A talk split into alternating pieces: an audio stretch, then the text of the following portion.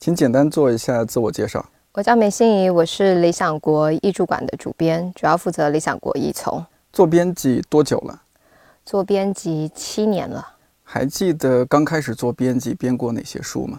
我编过韦伯方法论文集，然后西田几多郎，还编过从帝国废墟中崛起。个人比较感兴趣的选题方向有哪些？历史，以前是中国史，现在感兴趣的是世界史。最近在做的几本书是什么？最近在做《第三帝国三部曲》的最后一本《战时的第三帝国》，然后同时在做伊恩布鲁马的《残酷剧场》，还有一杯好咖啡没有秘密。有没有哪一刻觉得做编辑是一件很幸福的事情？呃，觉得可以提前看到国外的书稿，国外可能明年才要出版的，但我可能可以先睹为快。哪一刻会觉得做编辑太不容易了？一直在对照的译名手册，查找的正确的译名应该怎么翻译。做书之外，有没有一些个人的爱好？听音乐剧。如果不做编辑，自己有可能会去从事什么职业？嗯，曾经想过去像博物馆去做像策展的工作。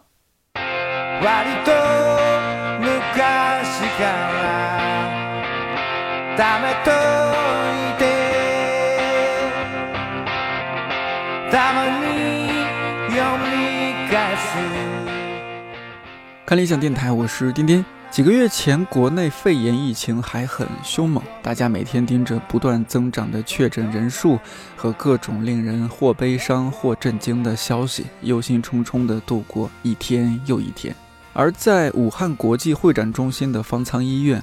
有一位四十岁左右的感染者傅先生，却躺在病床上认真读一本来自日裔美籍学者弗朗西斯·福山的书《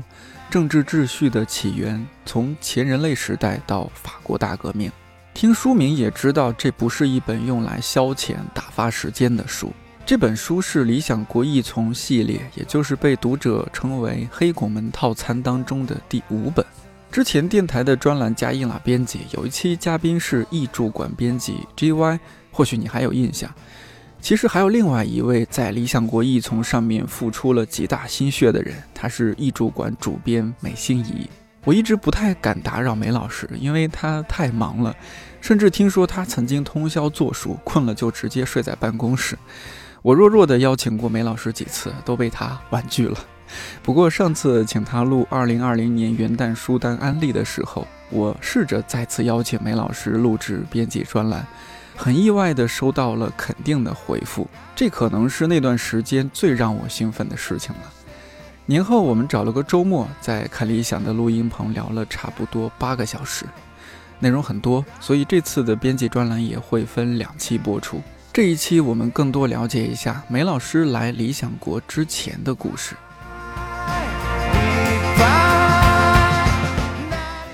M 系列平时的线下活动特别少，是吧？对，呃，这个很大的原因其实也是因为我们的作者都是国外作者，所以嗯，去年难得就是我们做了《奥斯曼帝国衰亡》的那作者有金罗根教授，啊，他是。其实是刚好就是知道他要到北京，然后到清华大学开会。他是人非常非常好的，然后他也就是通过他的就是代理公司，然后跟我们说他要来北京。哇，他主动说。对对对，然后就跟我们就提到了这样的事情，然后问我们说，那如果我们觉得有需要，他其实非常非常，他是非常喜欢跟读者接触、交流、互动的人。啊，所以他就是主动说，如果你们觉得有需要的话，可以就是比如说办个活动，然后或是你们觉得做什么样的形式的，他都可以配合。然后，所以我就在写信跟他，就确认他的行程，然后帮他就安排了活动。那一场活动其实让我真的非常感动。嗯，就因为第一次办这样子，就是很多年前。理想国办完沙龙之后，后来就是一从其实都没有特别在办活动。是我印象中上一次一从办活动，应该是一五一六年在清华大学福山，福山是吧？对，福山那一次。那福山那次其实也是他算是到清华大学那边，然后所以就刚好这样办活动。所以我们其实都没有正式在书店里面办活动。然后我自己也是因为。到了大陆来之后，就等于是第一场，终终于是我们艺术馆的书要办活动，所以我也很紧张，然后也很担心。呃，我们在单向空间办的，对。然后，但就蛮担心会不会有人，就是如果人来太少，就尤其因为心里，呃，心里总是会觉得人来太少，然后可能。对于作者面子上也不太好看，也让他也也也担心他心里会觉得难过。虽然他《奥斯曼帝国》其实卖的一直都算是蛮不错的，口碑也很好。然后，所以我先到他的旅馆，然后我们先聊聊天，然后我在路上还不停的帮他做心理建设。嗯，因为这边。地真的非常大，然后交通真的非常不方便。我说我自己都常常都很懒得出去去参加活动，因为可能活动两个小时，我来回也要两个小时，所以我都不太想要出去。那因为我们有做直播，我说可能现场的人可能二十多个，然后可能二三十个，然后但是我相信会很多人是在家会看直播，还不停帮他做心理建设。然后我们就先去吃个饭，然后到了那边，他路上还跟我说二三十个。蛮多了，可能是因为他以就是在英国，就是一般书店那种沙龙那样子，可能就是十多个这样子的读者群。嗯，然后我就想说，好，那就希望他就抱着这样子的心态去。结果没想到，呃，我们吃完饭，然后到了就是现场，其实还没开始。然后因为他会先接受对布置场地，然后而且他会先接受媒体的采访。嗯。所以到了那边的时候，其实已经看到有十多位，就是早早就已经坐在椅子上面。然后那坐在那椅子上面，我还记得我那时候就偷偷问书店工作人员，我说：“这是因为还没有开始，有人先坐下来休息吗？还是他们是为了要参加活动？”然后书店的人员说：“这都是要参加活动的。”占座。对对对，他说：“我们这是已经就是布置好了，所以只有要来参加活动的才会进来坐在这里。”然后我那时候心里就哎还蛮感动的，有这么多人，因为我们为了媒体采访，提早四十分钟就先到，就是活动开始前四十分钟就先到了，所以就代表有人四十分钟、五十分钟前，其实他就已经坐在那边等着我们了。啊，而且每一个人手上都拿着一本书啊，当然不不是奥斯曼帝国的衰亡，就是拿着一本书就很很很安静的在看，嗯，然后他就开始做采访，这中间他一边在采访，然后我就看人陆续越来越多了，呃，现场最后面八九十个有吧，啊，可能更多，就是因为位子都坐满了，而且很多人是站在后面，刘建罗跟他又非常会带气氛，嗯，他是就是用我们请了口译。然后，但他是非常会可以就是谈笑风生，然后说一点笑话，然后跟读者有点点互动，甚至包括后面的 Q&A 的环节，他其实都不需要我在帮忙，就是点说啊哪一位读者，他其实就说如果他可以的话，我说那当然没问题，他都自己自自己来点，然后直接就像让让读者更感觉就是是跟他直接没有口译一样，然后直接在对话。Hi, Professor. I have an interesting question. Uh, uh, okay. okay. Uh, do you think the fall of the Austria is inevitable? If you go back to the history and became the king of the Austria, do you have confidence to deal with the, maybe the problems in the kingdom or to avoid the First World War? 我要提一个比较有意思的问题啊，就是说呢，如果您当时是奥地利的这个领导人的话，您回到这个当时，您会如何处理那个刺杀事件？如何避免一次世界大战的发生 ？It was. It's funny. I I don't think that the fall of the Ottoman Empire was inevitable at all. I think. 所以，呃，现场我觉得可能从头都没有人离开，就从头但站到尾，然后最后面来找他签名的人也是超多，大排长龙。因为我们其实延长了半个小时。对，因为他的 Q&A 非常多人举手，不停的问问题，而且问的非常的专业。然后，所以我们 Q&A 我就说，那他如果不累的话，他同意，他就说没有问题，他就再把 Q&A 时间从半小时延长到一个小时。然后我本来想说，已经到了这么晚了，都已经快到十点了，大概签名的人就应该就会比较少了。如果是我的话，就没什么耐心，可能就 觉得我对我就赶快就回家了。然后，但是那天大排长龙，大概也三四十个人，就是排着在等。呃，里面我最开心的是有一个看起来应该就才中学生，大概中二、中三的年纪，而且他看起来那个书是不是新书？他拿着那个奥斯曼帝国的衰亡，很明显是他已经翻了翻过了好几遍了，他看完了。然后他的他的妈妈就在旁边就站着这样等他，所以是他自己自主自主，然后就这样等的，然后这样看了这书，然后请。尤金罗根帮他签名，对那一瞬间我喜悦之外，其实我是很惊讶。就应该说，我们之前在定位理想国的读者的时候，主要都还是会觉得是大学生、大学生以上。嗯，呃，所以我第一次看到这么多年轻的读者，就是那一天的来参加讲座的，我看到好几位应该就像高中生的年纪，高中生，然后最小的应该就是那一位中学生吧，就初中生，嗯，对，初中生，呃，所以。我其实没想到，然后这一方面，其实我有一点点会觉得，可能我们都有点太低估读者以及太固化的思维了。就我后来仔细想想，也是，就是年轻一辈的读者，其实他们的成长环境已经跟我们是不一样的。他们很多人的外文非常好，因为从小他们。我不知道这边我台湾的话，我们正式就是学校规定要学英语，嗯，其实是初中才开始学英语，那有一点晚，嗯，对。然后小学的话，其实就变成是看各个家庭自己要不要再给小孩子，就是比如说送去补习班呐，或是找什么家教，啊，所以我这一辈的就很多人真的的确就是他可能阅读上面还没问题，因为是在学校里面学出来的正统的就是英语教学，嗯，但是。听说其实就非常的难，嗯，然后呃，的确就比较晚，但到越来越年轻的，就是其实很多可能小学一年级就开始已经学，甚至可能这边更早，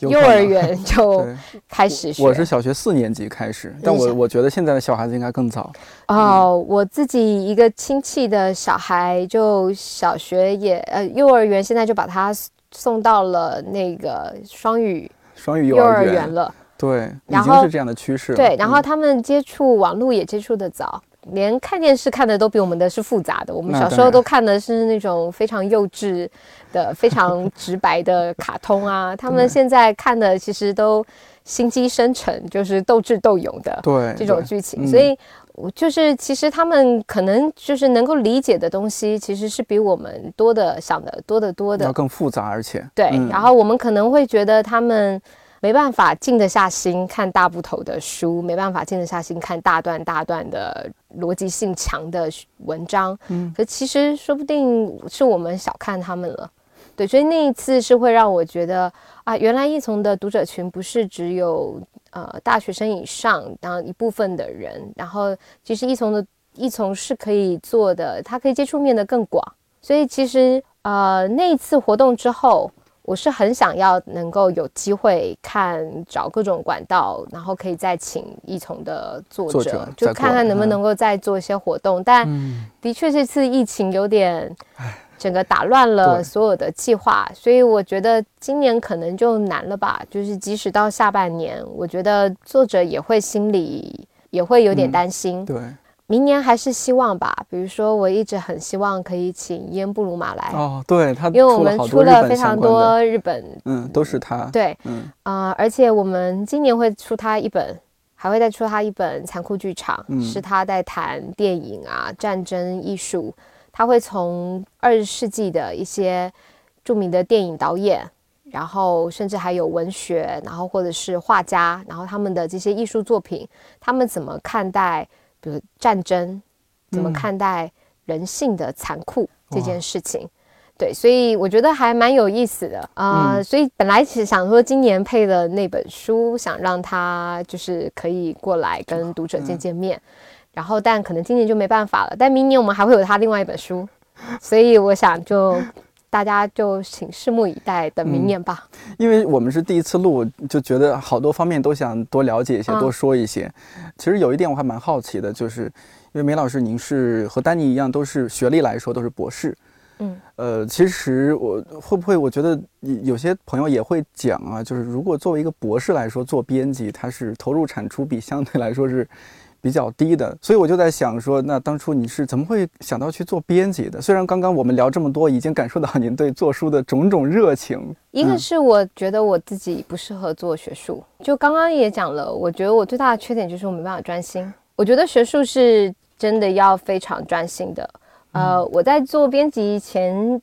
的时候，曾经在台湾的中央研究院，就是那时候有做，就是他们有一个培育计划，然后我就去那边待一年做研究。抱歉打扰一下，就是可不可以再往前讲一点点？比如说您本科、研究生、博士生呃，我本科是在台湾政治大学读的，读的是就就是历史，就历史。对，然后后来到美国布朗大学去读硕士，哦，然后也是读历史，我就一直都是读历史的，对，所以没有什么其他长处。然后后来就到 UCLA 去读博士，中间后来有回去就是中研院，中研院就是做有有去做一年，就在中研院做一年研究，呃，但在做中研院做研究的时候，虽然也有参加一些，比如说读书会，就应该是那一年的做研究让我感觉到我真不适合学术这一行，就我没有那样子的专心跟耐心，嗯，倒不是说我喜欢跟。我曾经听过有人是选择你要去大学教书，还是要选择就是完全在研究院那样子做研究。很多的理由其实会是你想要更接触人群，或是不想要接触人群。对，所以我倒没有特别想要接触人群。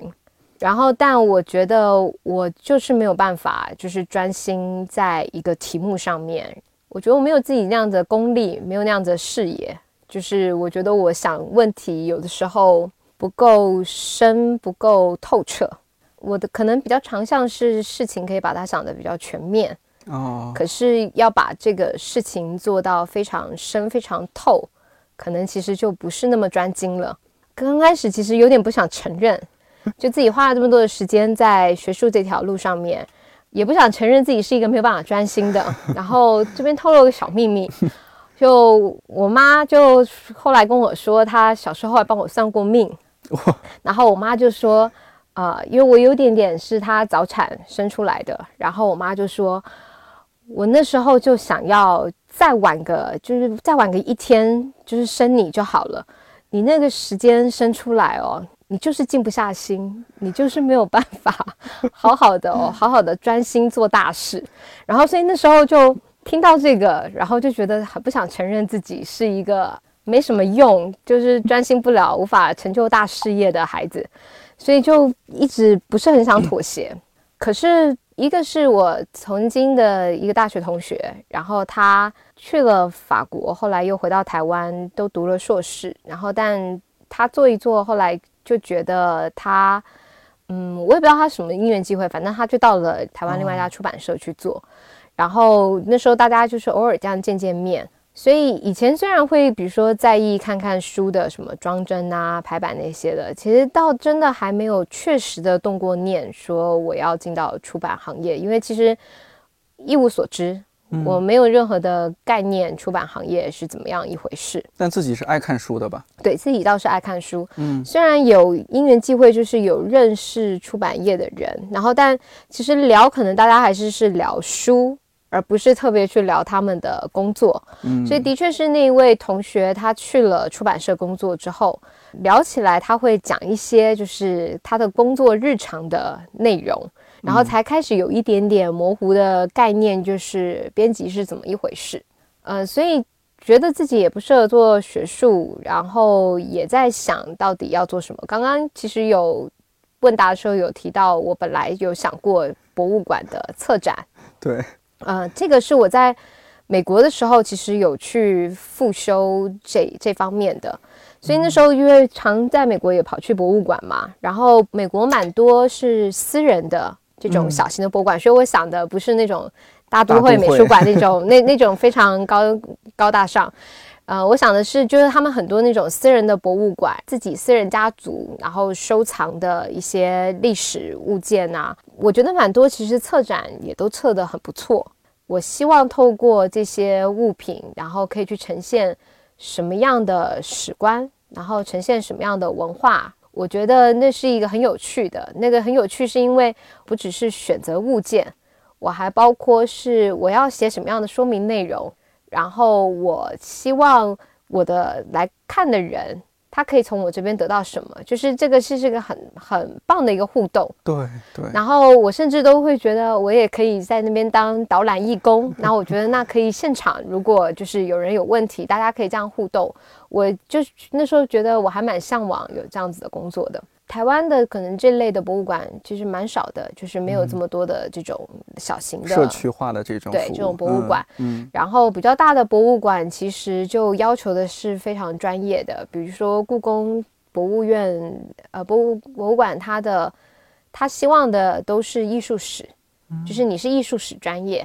啊，所以后来就觉得啊。大概在台湾，人家也不要我，就是我我我想要做的这个 没法做的，对，是没有办法的。嗯，那时候还在想，然后就在想说，嗯，那出版社吧，然后但也没有特别想定去哪家出版社，所以只是就偶尔就在网上脸书上面看一下，就是有什么出版社的信息。结果有一天刚刚好看到台湾有个联经出版，它算是台湾已经四十多年的。呃，人文出版了，就是像语音史啊，这些都是。然后台湾中央研究院的书几乎都是点睛出版的。然后他很凑巧的，其实就是招人，刚好看到他就在招人，而且他要招的就是在做历史类的、文史类的。然后所以我就投了，我就投了履历过去啊。然后我其实之前刚好其实跟他们的。总编辑、发行人是认得，在别的场合，在一个政治大学办的一个国际会议上面，然后其实认得，就是打过几次照面，聊过几次天，呃，所以他大概就是看到有印象，没想到认识的人来投 来投简历了，嗯，他就打电话给我，他说是不是你？对，他说真的是你，我说真的是我，他就说那那你要不要明天来聊聊？然后我就说好。然后其实我我没面试过，就在此之前就是一直都是在就是学校嘛，就是学校系统，然后在学校里面也会当就是比如说当一些助理啊这些的，但那种都是你已经认识了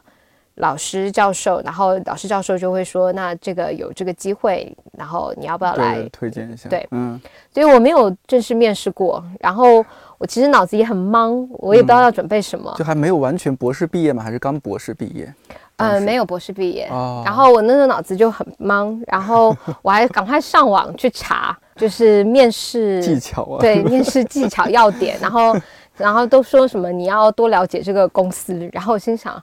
我只能够列出来我读过他们哪些书，我实在也不知道要去哪里查，要怎么样认识这间公司。对，然后就去了。去了，其实就聊了三个多小时吧，就其实是很随意的聊，就聊一些就是书啊，然后出版啊，对台湾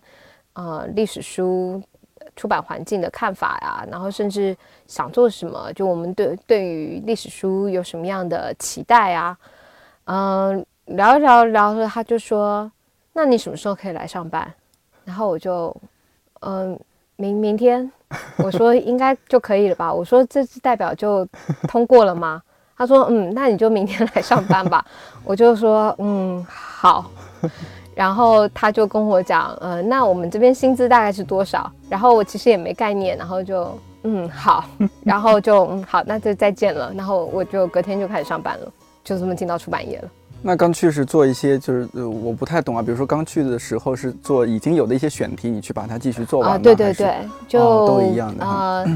刚去，因为其实也是前一任那个主编他退休了啊，就是年纪一到了，所以就退休离职。然后，所以他其实当然手上还有就是未完成的未完成的一些选题，所以刚去其实就是在做。呃，其实这样也好，因为我从来就刚刚说的，我其实从来不知道编辑要干嘛，所以我真的是刚去就完全是从零开始，就从零开始知道开本，从开本一些专业的词汇，对那种专专业的词汇，然后你怎么样算印章，我以前都还不知道要算印章这些的，然后你包括编辑稿子，你要把稿子就要排版前，你要把稿子清成什么样子，就是你比如说你里面要把层级都做出来。大标、小标，然后你的你的扉页、版权页这种你要空出来这些的，然后真的是就是完全就是拿了一个稿子，然后就当时的副总编做到一个，然后问他一句，然后他就讲说这边你应该怎么样做，然后他给可能给我就是他以前自己稿子的一个一个一个档案，然后给我看范例，就是、嗯啊稿子应该是清晨是大概是什么样子的。那时候就真的是就像小媳妇儿一样，就是卖乖，因为都不懂，连写一个复印单，就是每一格都要问人家，就是这个是期待我要写什么呀？对，就是每天问。但我其实觉得也是这样子，其实就磨出来，就是反而就你都会很清楚，因为呃，如果一开始其实就你好像只要做一部分的工作，然后那个东西好像一下很明显，你就看得出它的逻辑来。你可能最后面其他环节你久了久了就生疏了，对啊，但那时候就是嗯因为直接过去就是接的其实是一个本来很成熟的产品线，就是那嗯些书其实是等不及的，啊，你就必须要快速上手，然后你是每一个环节都要上手，就是你要怎么样去跟设计师沟通，你的文案要写到什么样的程度，所以那时候就是逼着自己，其实真都学对，什么都学。然后，但也因此就全流程其实都了解嗯了。在那之前会不会和就是我们大部分只是作为读者的人来说，觉得做编辑不就是改错别字吗？我倒没有觉得编辑是会改错别字。嗯大家开玩笑的一种说法。对对对但我其实以前的确是觉得编辑只要更专注在稿子上面，嗯，然后我觉得是专注在把控内容而已。我没有想过，就是编辑其实包括你的后续的营销，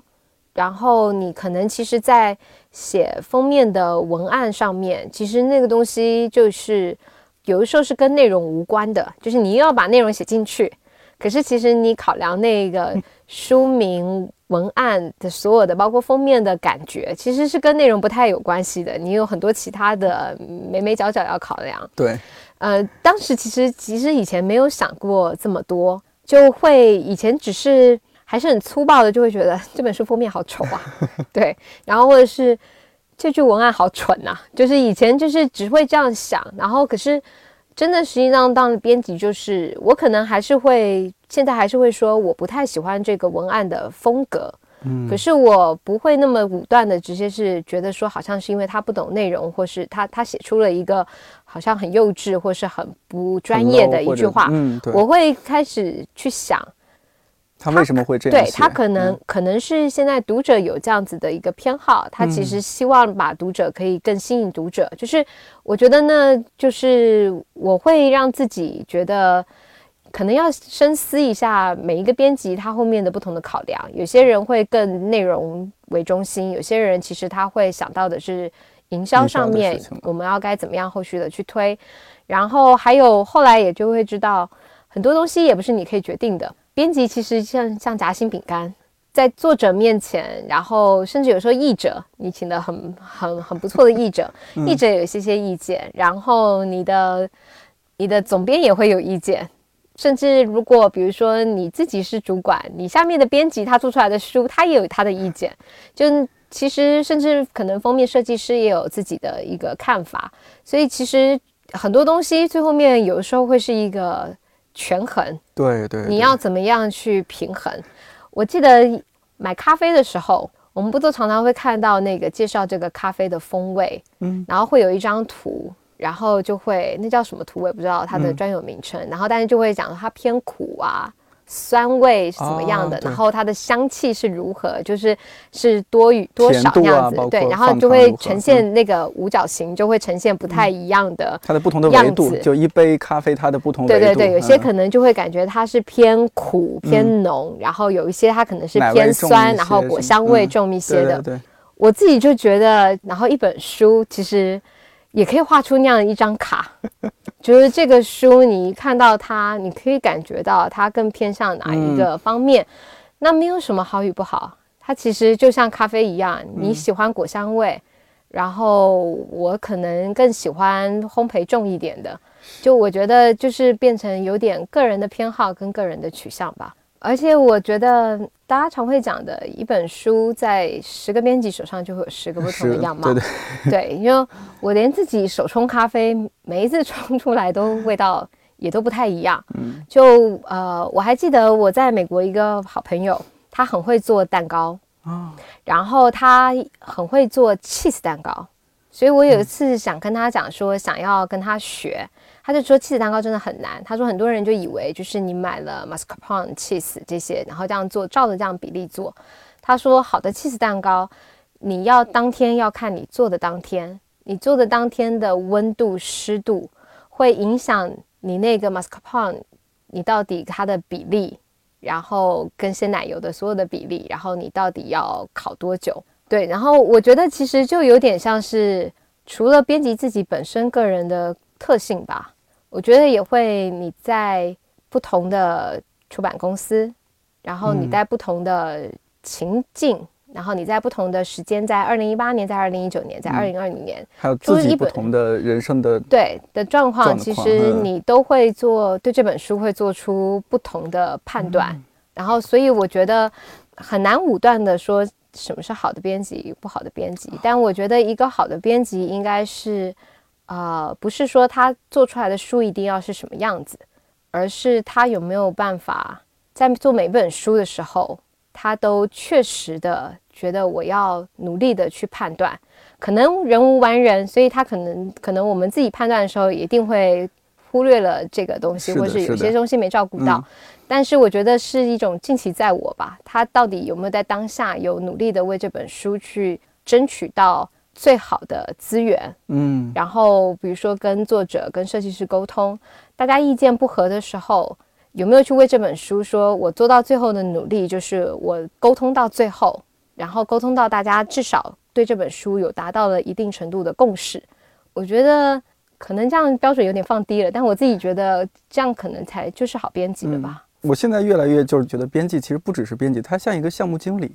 有一些全才的编辑啦。但我自己像我就觉得我是很不擅长营销的，我自己不是会为被广告打动的人，对于广告这个敏锐度很低。嗯，对我自己从来我从来没有看到广告，然后就决定要去买，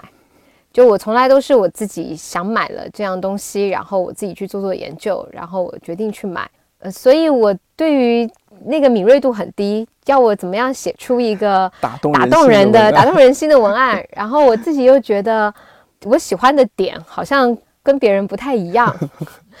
所以我自己都很苦恼，就常常都会觉得，那这个交给营销编辑不是人家更专业的嘛？就是更会、更更会知道营销的策略，然后更会知道呃一般的读者他。用什么样的语言可以打动他？我觉得专业的事情就交给专业的人去做。嗯，然后但的确说到书上面，我们又编辑实际上面在编书的，其实你会是更了解书，然后是可能也会包括更了解作者。所以我觉得到底要怎么合作，我也不太确定。就理想的状态，当然可能是编完了之后，然后其实你是这本书的营销编辑，可能他其实从头到尾就一直参与在里面。我曾经跟日本、跟韩国的出版社的聊过，就是一些编辑，就刚好有机会常常见面。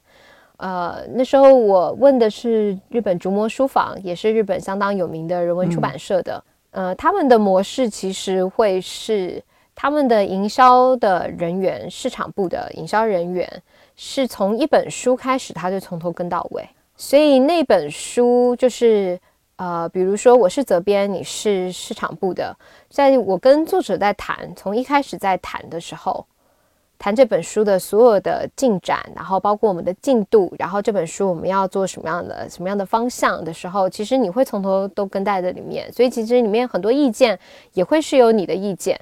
就尤其日本其实蛮多是他们的新书是。不见得是学术，完全学术，可能请学者来写，是应对当下社会问题的，比如说什么少子化呀、老年化啊这种的。像这种的话，就是他们的更会参考市场营销的意见，因为营销会更清楚，就是第一线，因为他们会常常去跟书店的人会去聊，书店的人又会跟读者聊，所以他们其实会更清楚知道是现在读者现在的趋势，可能大家都现在更关心，比如说老人化，或是比如说老年人在。看护场所受到虐待这样子的问题，那他们就会提出来。当一个作者跟编辑正在讨论，就是他想要写老年化的问题的时候，他可能就会说：啊，你要不要考虑再加上一章？就是如果你把老人家送到了看护场所，那大家要怎么样可能去预防？在看护场所受到虐待，然后要怎么样处理这样的事情。所以日本的很多书谈社会问题，我们会好处是你会觉得它非常具有建议性质。它会针对，就是你可以，比如说，这时候你可以跟地方上面哪些机构联系，但可能引进到国内的时候，又会觉得他好像谈了很多日本本地的事情，你就觉得在对国内读者可能不是那么的有效。我觉得很大的程度上面是因为他们的确在书写的过程中会有意识的做这样的调整。我那时候听到这个就觉得非常的羡慕，羡慕吧？对，因为我觉得这个的确会很大程度上面就会。避免掉我们后续像我刚刚说的这种编辑和营销编辑到底怎么分工的这样子的困扰。当然，日本的出版环境跟这边的出版环境也是差距蛮大的。因为日本，呃，首先他们书的定价基本上在书店对，然后而且他们不太打折。亚马逊就算是蛮破坏他们的生态了，就是在做一些打折。呃，但就是不可能是出现这边满一百减五十的这种 等级的折扣，然后尤其他们的实体的书店是基本上不打折的。他们像基一国务书店啊、纯酒堂这种，他们都是采用是会员积分，就最后面其实是我不打折，但是你最后面满了多少积分，你可能可以换本书，或是可以参加我的活动之类的。呃，所以可能是因为这样的生态，所以他们也没有特别需要比较。花在就是，除非一些重点书，然后其他大部分的书不需要花那么多时间，是在文案啊这种包装上面。但我觉得可能现在好像也到了另外一个编辑的新的时期了，就现在对于编辑的要求，希望编辑能讲。我知道这次注意到这次疫情出来，就很多也编辑都去直播，然后讲书，有些也讲得很好。嗯，以前大家是编辑是幕后的。但现在好像大家更期望，其实是看到编辑可以站在幕前，所以这可能是要换成另外一种工作形态了吧？可能编辑会要直接在踏入这个行业的时候，就要先想，你可能不再是像你本来希望是说你只要伏案工作，就是本来编辑就是项目经理，但是现在编辑不只是项目经理了，你同时还是书的代言人，是。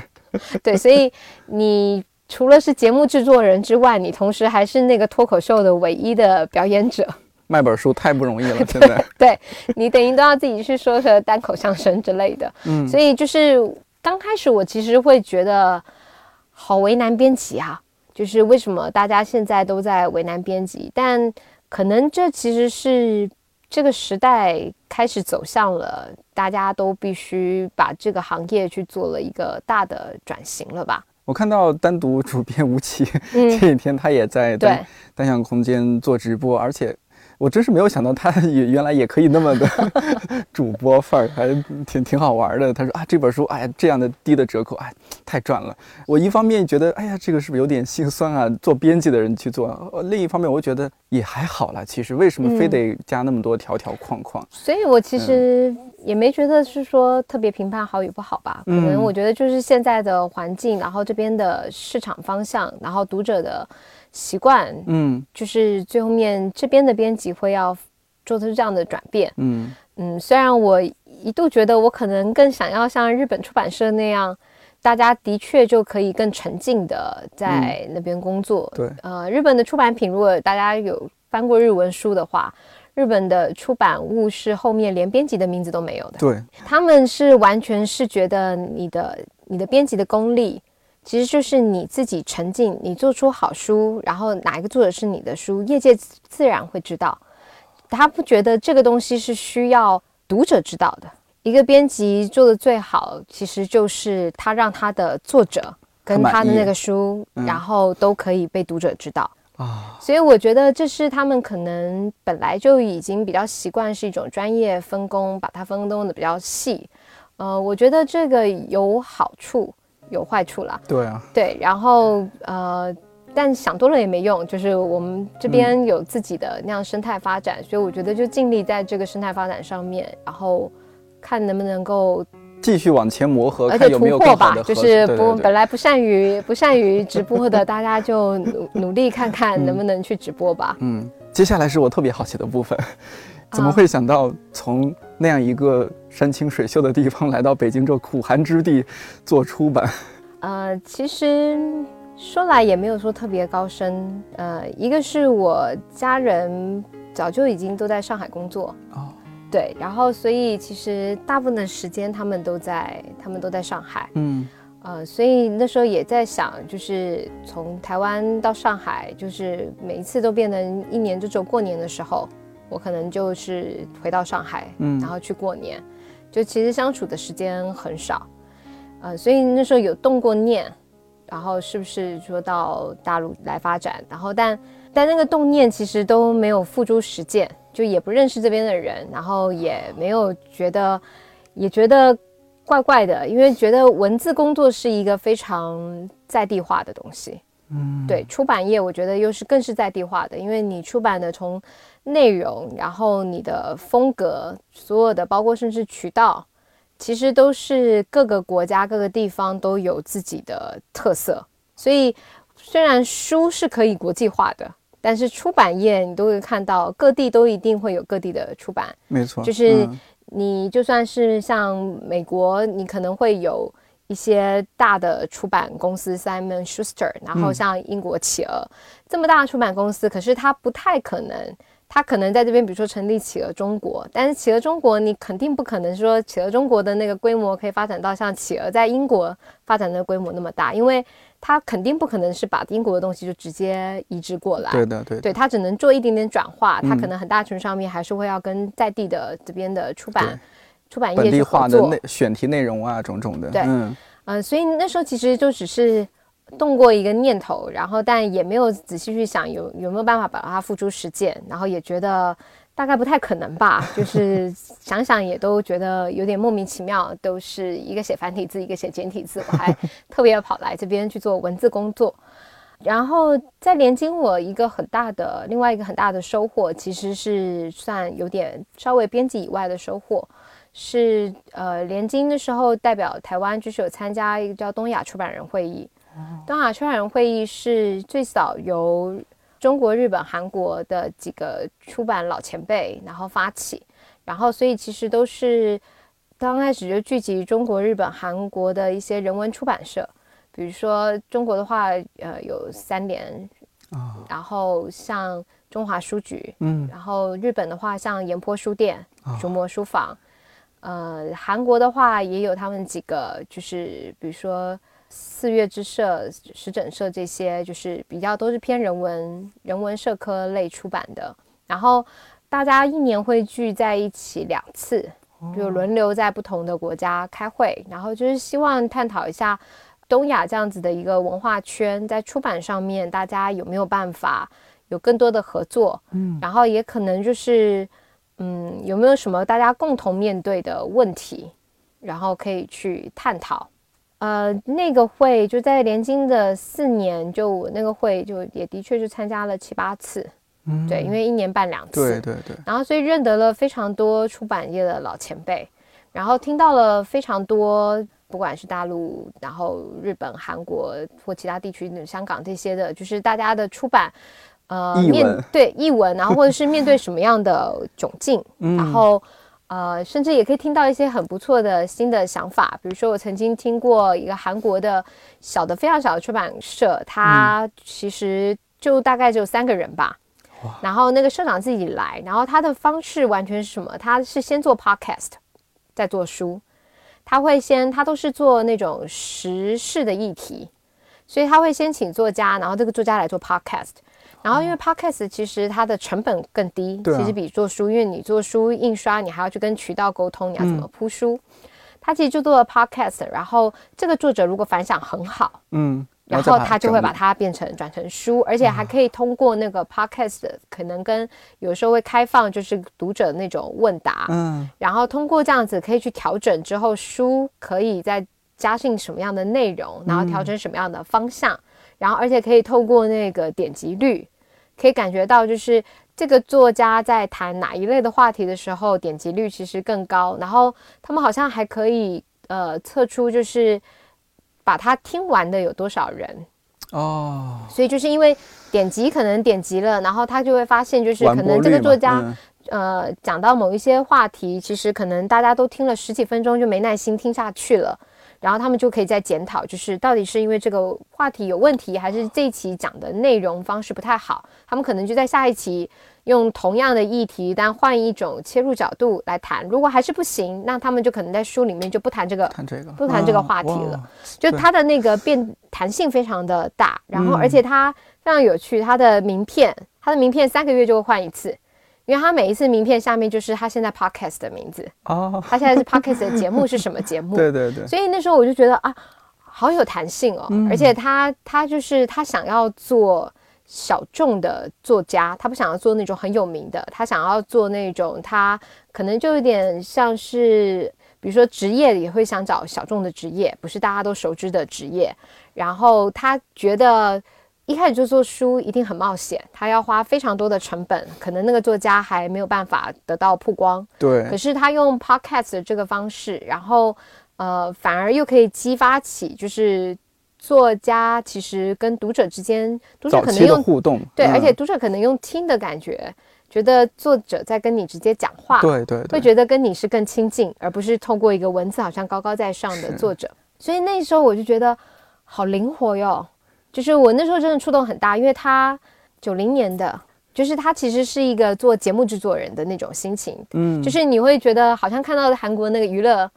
娱乐圈的那一种欣欣向荣，原来是可以影响到，就是他们的各个环节，连做书，你可以有那种传统的出版人，但是原来有这么多年轻人还有这样的创意，他没有那样子的资本。本钱可以去做一家传统的出版社，对对对。可是他自己可以去摸索到他的一个路子，而且他说他现在几乎每一个 podcast 都可以转成书。他大概一年会做五个节目吧，然后五个节目里面，他说至少会有四个节目可以成功的转成书。这个成功，而且他的转化率很高，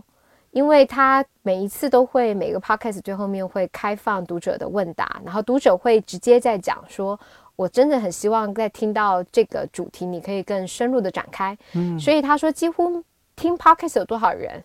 买书的就有多少人。所以他的他说他的印量从来他不会，他没有库存的担忧，因为他就会依照他的 podcast，可能就用那个 podcast 的最后面订阅人数，用个七成到八成，然后来做他的印量。嗯，印数，而且他甚至都。最后面，他说他在打算要尝试，就我我觉得他可能后来尝试成功了，我不知道。嗯，他打算就直接在后面 pockets 的最后，其实直接开始做预购。他希望就是把它更紧密的就结合，就这样。你如果听我的 pockets 最后面，他可能做某种认证，我就也可以给你打折，你的预购就又可以得到打折。所以他把 pockets 的听众确实的就转化抓过来了，直接抓过来，哇！对，所以嗯。那些会议，包括甚至传统出版，它比如说有时候有一有一次的会议的主题就会在讨论翻译，翻译书我们到底要怎么做翻译书？它不是只是单纯的翻译过来，我们现在到底还要怎么样去思考翻译书？从前啊，不管比如说民国初年，然后或是日本明治时期，那时候的做翻译书，大家有个很明确的想法，我要吸收。西方的知识，然后把西方的东西给引介进来。嗯，那我们到现在，我们又要用什么样的方式去思考翻译这件事情？呃，我所以我觉得很多东西是可能刚入行的编辑，我可能花更多时间，当时其实都会是在纠结在一个技术性的问题，从来没有去真的说去思考一下。我做这些事情的背后，它的理念是什么？然后我未来在编辑这个路上面，想要让自己成为什么样的出版人？我觉得，呃，那几年的会议给我很大的触动，是我看到了很多不是编辑，真的是出版人。就我心里会觉得，就像我觉得。政客跟政治家是有不同的层次，就可能是我的用语，我自己心里的觉得格局是，我觉得政政治家的格局是比政客是更高的，没错。所以我也觉得，就是他们不是纯粹单纯的编辑，嗯，他们其实已经是出版人，因为他们其实呃很灵活，即使是可能年纪是上一辈的，嗯，他们在想很多出版的东西，他们完完全全不觉得我们。在讨论纸书、电子书，在大家都在读电子书的时候，纸书是不是要消亡了？嗯，然后或者是在讨论有声书这些，我觉得他们已经超越了这种，已经不 care 这些物物质性的实体性。因为对他们来说，我觉得他们真的是在想的是，我为什么要做出版？我为什么要把这个内容做出来？我希望这个内容做出来，我希望它可以达成什么样的社会的效果？我希望它可以传递给什么样的人？而当我在坚持，比如说，当我们可能在讲装帧，嗯，我们在讲排版，然后我们可能常常会觉得，就是啊，我觉得这个氛围比较对，我觉得这个设计师设计的东西比较比较美。我觉得他们的讨论常常其实是。这样子的排版是最舒适的阅读，就是他们讨论用纸，然后包括就是那种阅读的体验。他们那个阅读体验，其实我自己有时候会觉得，可能我也会去讲说啊，我觉得这样阅读体验感觉比较好，这个纸张的感觉比较好。但我自己那时候会检讨自己，就我觉得我好像还是会有一种是带着是美感的判断，而他们是一种非常真诚的，是。我希望读者可以读得越来越轻松，他可以轻轻松松的去阅读。呃，最近应该是盐坡书店，我就看到他有一些书，呃，有点算是经典重出，他就特别是夸注大字版。就是您可能有看过，就是日本的那种新书跟文库本，其实都是固定开本，然后里面的字可能都会比较偏小一点。对，那但他们最近其实已经开始，就是有一些经典的一些书，然后他们会特别就是同样的那样开本，他们会特别标注他是在做大字版，他就的确会把那个对，会把字给放大。然后为了因应就是老年老年人群，因为老龄化那么严重的话，然后当然我也问了一个就是日本的出版界，他说最直接的是说老年人，然后但他说也有就是也有人在说，嗯，因为现在年轻人也是看手机电脑看非常多，其实大家的眼睛 恶化的恶化的会比以前的还厉害，所以这是他们觉得可能陆陆陆续续会有这样的趋势，所以他们有点在。也在尝试，所以我会觉得有的时候我自己会说我想要做这件事情，但我就只是在说，嗯，而我感觉看到他们会觉得他们就做了，我就先做做看，做了然后尝试，所以有的时候这边在讨论一些，甚至跟同事或设计师在讨论版型的时候，也是会碰到，就是他们会说啊，我觉得这字瘦一点。小一点，感觉比较秀气，比较漂亮，还是从美感的。对，然后我就会觉得，但是它好难阅读哦。就是我觉得我们到底要给谁看？我们是希望它被看到，不是只是希望它被欣赏到。所以这是我会觉得，嗯，在连经其实因为透过参加这个会议的机会，是应该是我最感谢的吧。我觉得我可以。呃，下定决心就是继续做出版，可能反而是因为参加了东亚出版人会议，就你看到了，就是如果只是平常就是耗在这种文字，然后你说行政，然后这种沟通上面，然后你没有办法去沉下心去想你自己的目的是什么，你最终你最终你是怎么想书，你怎么样去想作者跟读者，他们在你的。生命是扮演什么样的角色？我觉得那就很难去做下去。可是我在日本那边看到了很多到七十岁、八十岁，他可能就是当然退休了，但是他还是参加。为什么？因为他很希望可以多跟继续跟年轻的编辑可以交流。他希望有一个像传帮带，就是我可以跟大家，我把我的经验然后去陈述出来。所以日本其实就是像建成车那书，就很多很多编辑，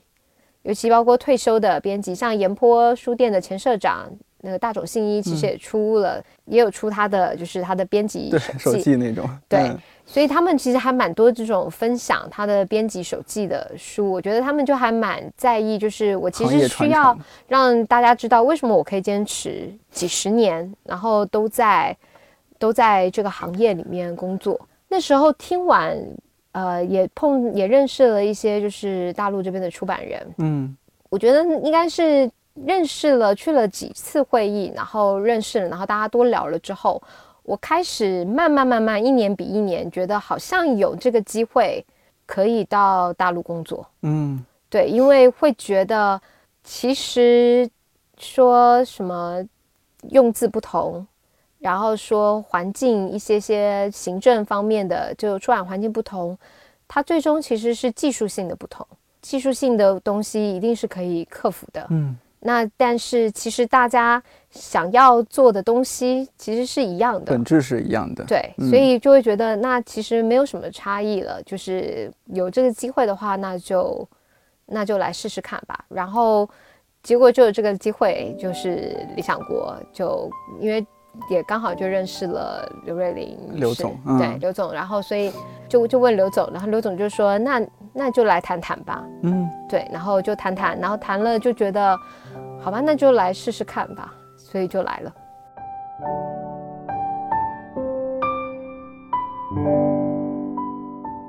我们录音那天，梅老师和我说，他来大陆这么久，最近才搞清楚大家说的热搜是怎么回事儿，以及去哪里看热搜。但其实他有着自己宽阔广博的世界，比如电影、建筑、游戏、日本文化等等。